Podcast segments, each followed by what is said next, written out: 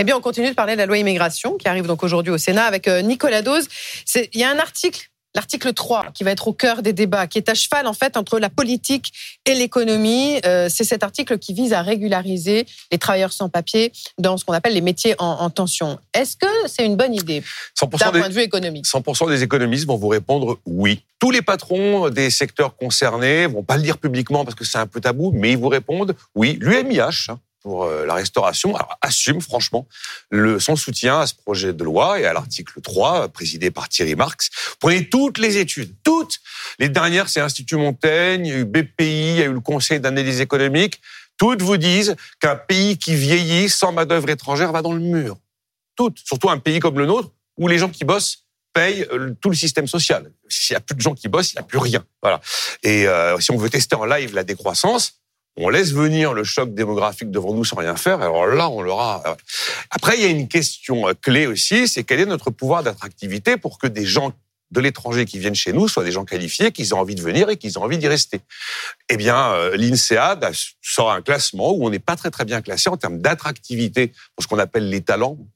On est 19e mondial pour la sixième puissance du monde, c'est pas extraordinaire. Mais que disent les chiffres sur le poids de cette main-d'œuvre étrangère dans notre pays? Ah, C'est très très clair. L'idée centrale à retenir, c'est que si vous n'avez plus d'étrangers, euh, vous n'avez plus d'employés de maison, vous n'avez plus d'agents de sécurité, vous n'avez plus de chantier du BTP, vous n'avez plus d'agents d'entretien.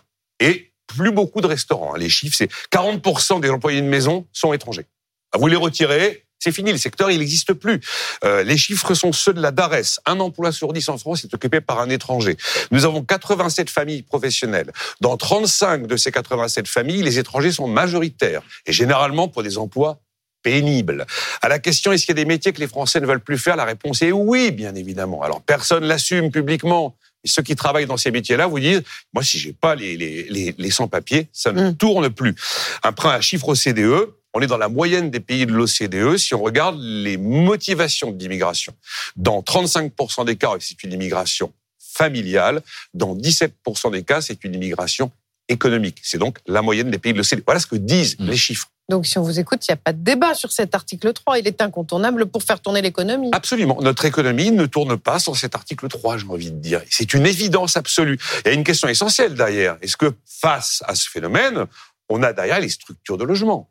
Les structures d'éducation pour cette population. Ça, c'est un sujet hyper important, mais qui vient un peu après. Après, politiquement, là, on retire les, lunettes éco.